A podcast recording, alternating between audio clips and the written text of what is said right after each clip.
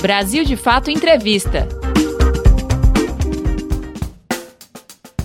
Olá, começa agora mais um Brasil de Fato Entrevista.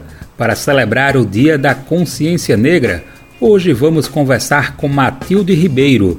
Ela foi ministra-chefe da Secretaria de Políticas de Promoção da Igualdade Racial durante o governo Lula, a partir de 2003, ano em que a pasta foi criada.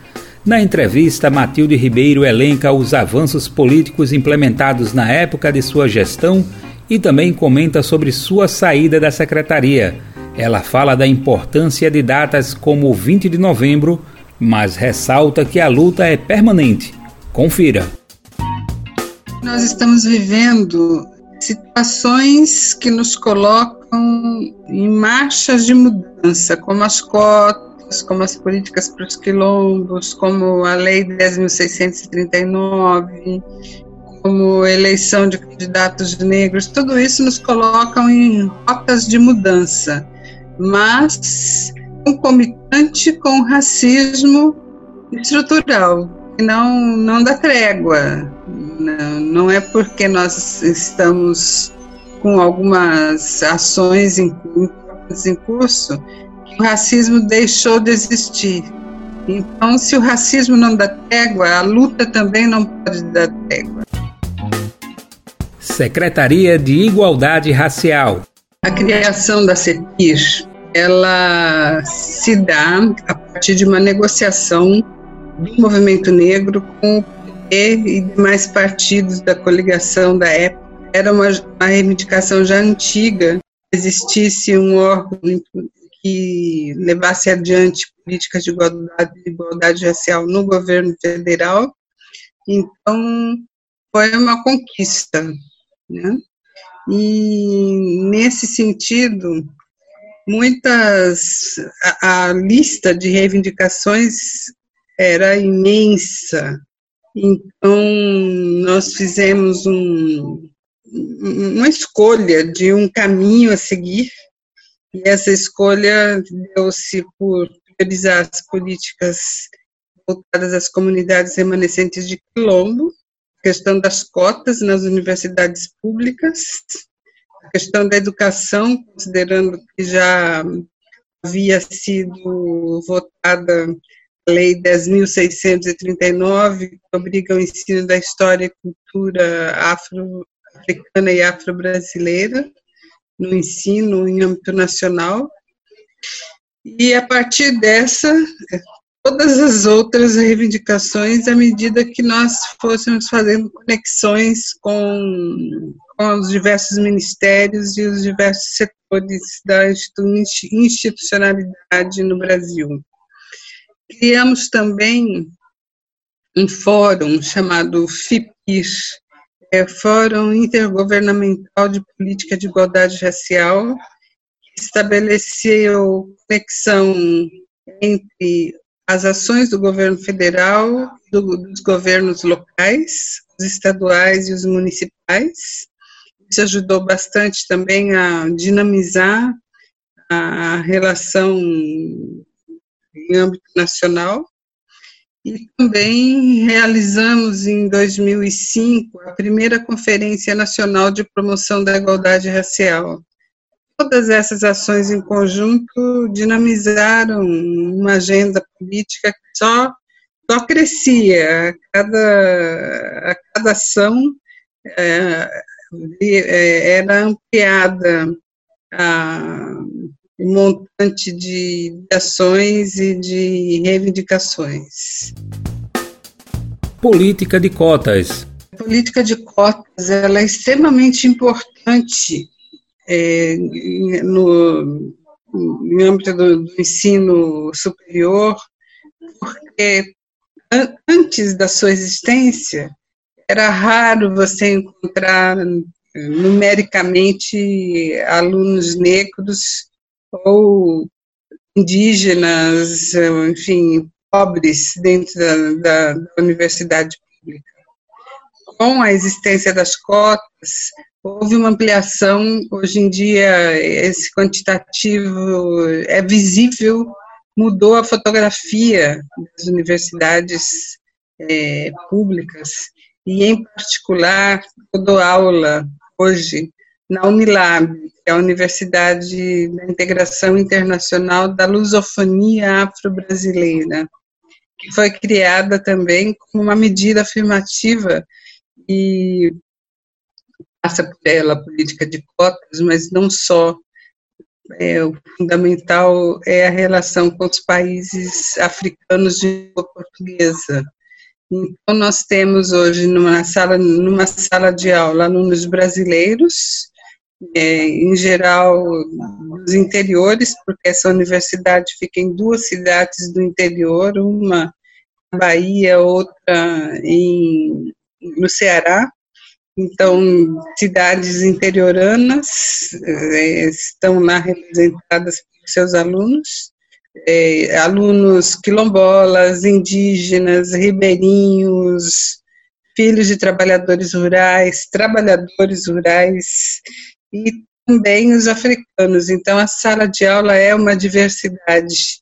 E o ganho que se tem com isso é que aproxima-se mais da verdadeira história do Brasil e retoma a aproximação com o continente africano. Então, esse é em particular, que é a Unilab, mas nas demais universidades, a, a diversidade é extremamente importante e as cotas têm garantido isso. É, promove uma, uma oportunidade que sem as cotas ficaria como foi durante toda a história, praticamente impossível uh, os negros e pobres ingressarem no ensino superior, né?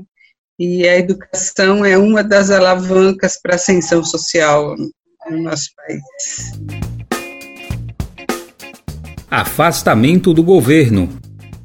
É, na verdade, não foi uma decisão por um afastamento, né? Foi um afastamento compulsório uma vez que, quando eu estava na secretaria, um, um engano administrativo, eu tive que pedir demissão, é, é, considerando que já o tempo, o próprio tempo provou que não havia nenhuma irregularidade, mas naquela época não tive saída.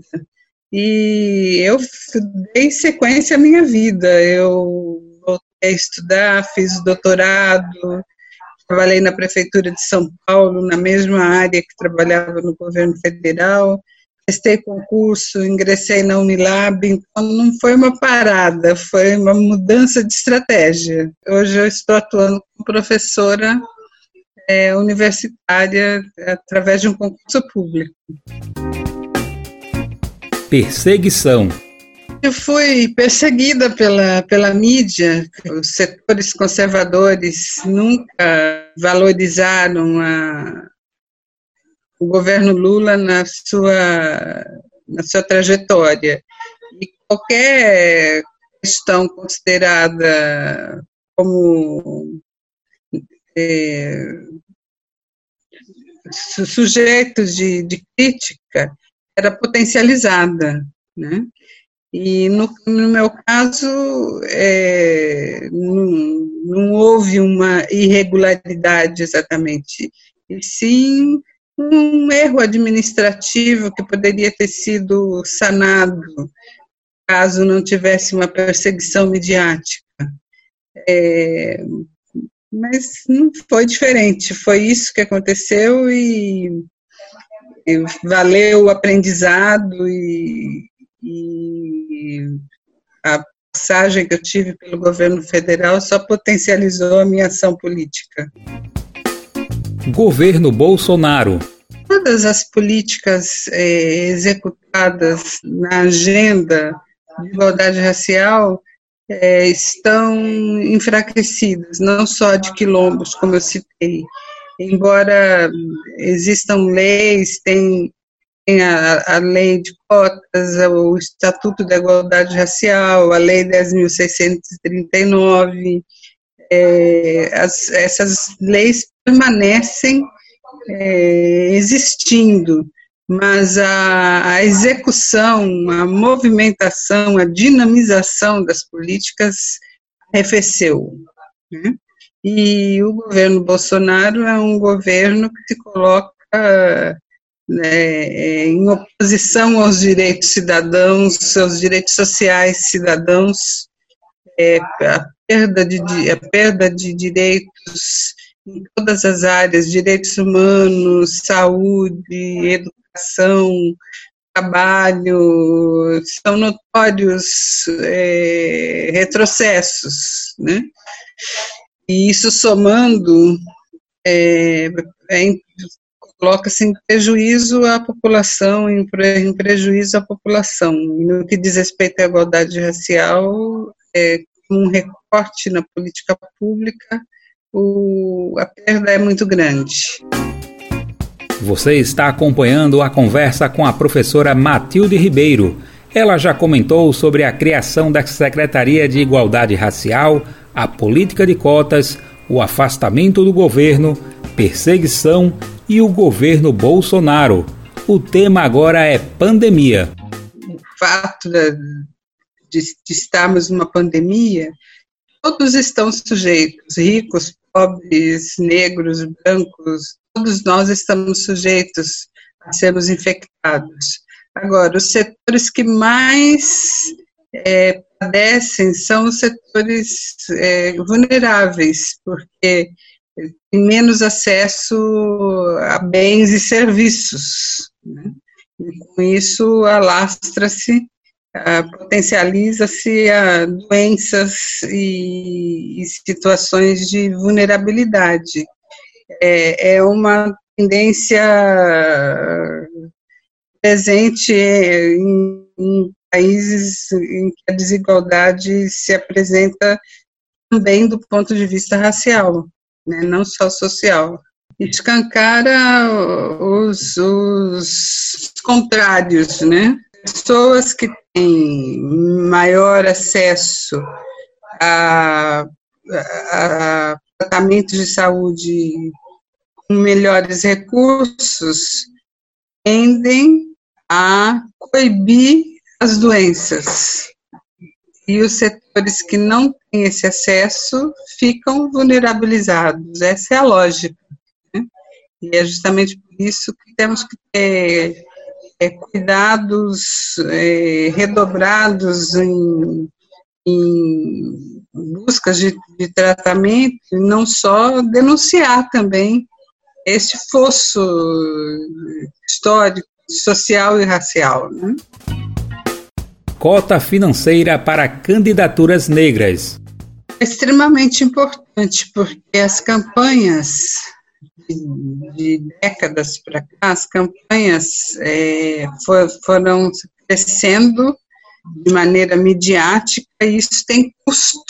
Candidaturas oriundas de movimentos sociais, oriundas de lideranças populares, é, são bem-vindas sempre, mas elas não vêm ganhadas de recurso para sua sustentação. Então, ter uma normatização para, para essa para distribuição de recursos de campanha é extremamente importante, porque cria maiores condições de participação desses setores é, menos empoderados, historicamente.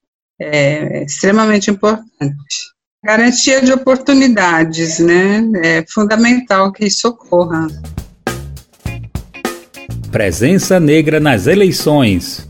Nós aprendemos ao longo da atuação do movimento negro de que temos que contar com o apoio dos partidos e de candidaturas das mais diversas é, em relação à questão racial, mas é extremamente importante que os negros estejam se colocando como candidatos, como candidatas, considerando aquela frase emblemática que nada de nós sem nós. Né?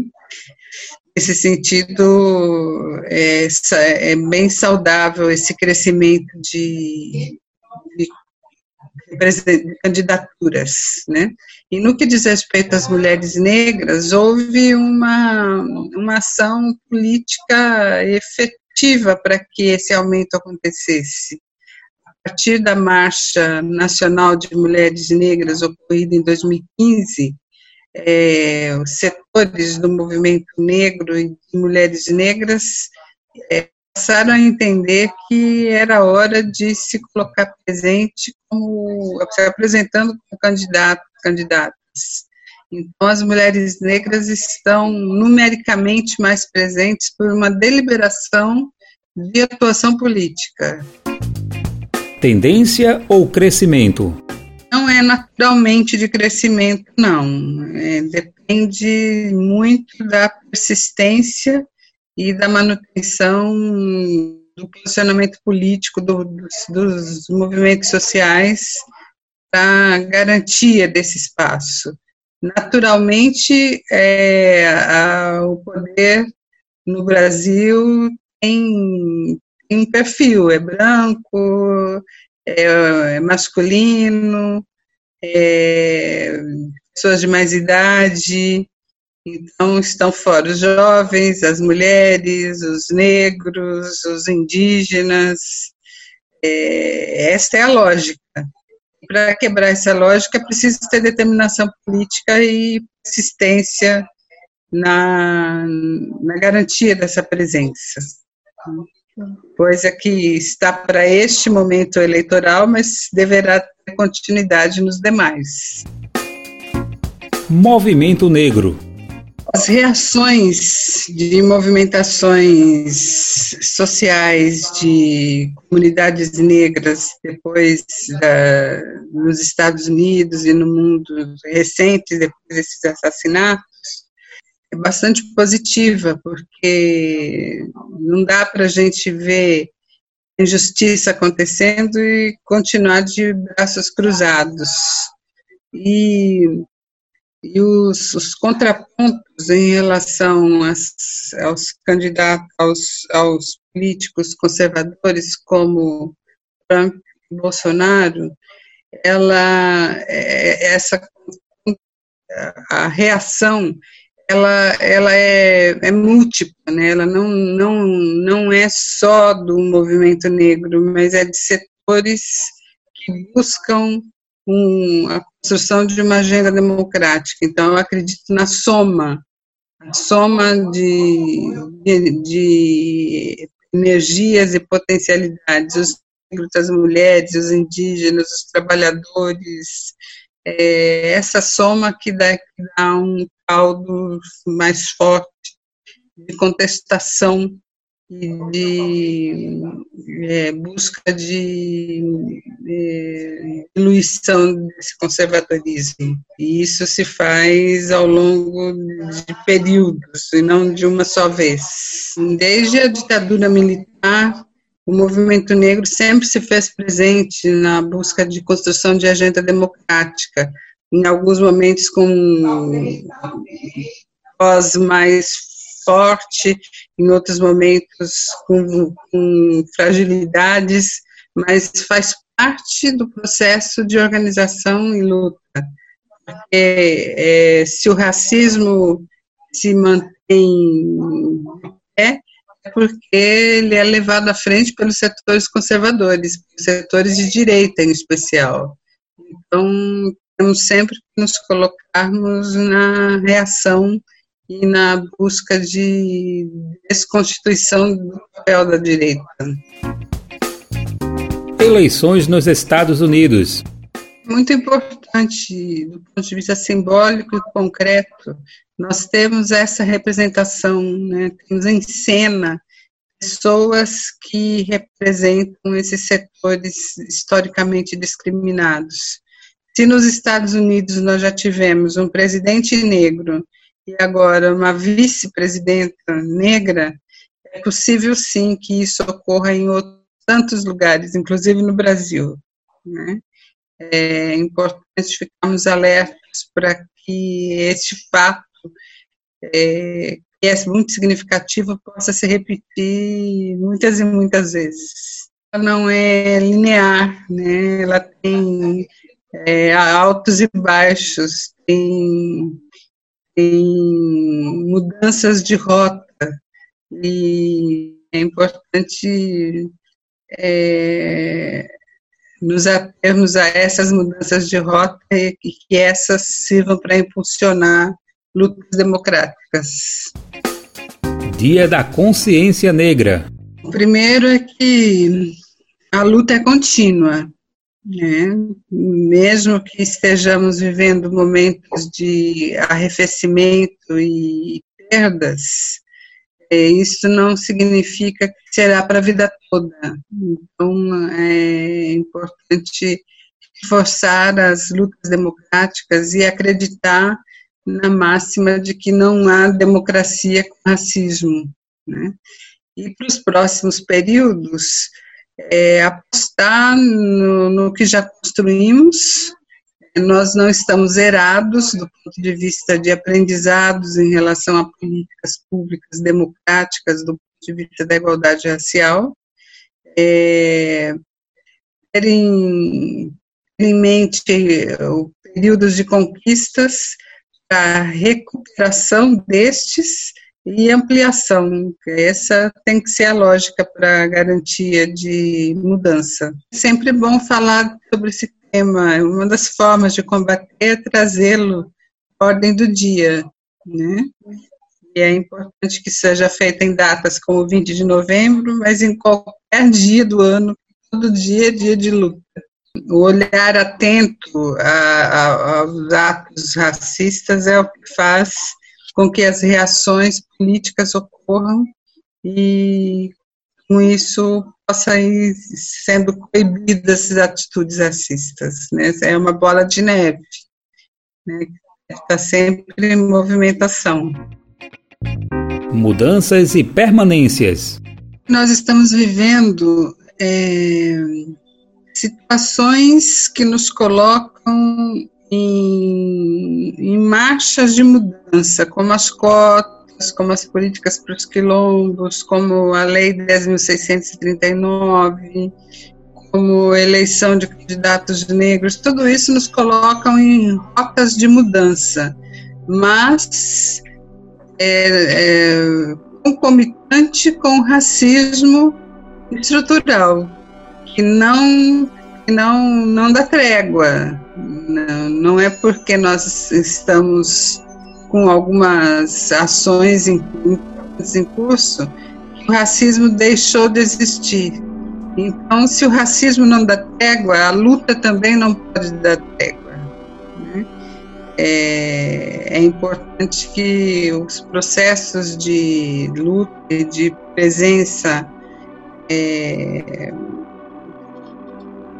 presença de reivindicações alterar essa realidade façam parte do cotidiano da sociedade. É, não se pode cochilar. Você acabou de ouvir o BDF entrevista com a professora Matilde Ribeiro. Ela foi ministra-chefe da Secretaria de Políticas de Promoção da Igualdade Racial durante o governo Lula, a partir de 2003, ano em que a pasta foi criada. A convidada falou sobre o Dia da Consciência Negra. Você pode conferir outras conversas como essa no YouTube, Spotify, Deezer e outras plataformas do Brasil de Fato. Apresentação Daniel Lamir. Entrevista Lu Sudré. Edição Vanessa Nascimento e André Paroche. Coordenação Camila Salmásio e José Eduardo Bernardes. Direção Beatriz Pasqualino e Nina Fidelis. Brasil de Fato Entrevista.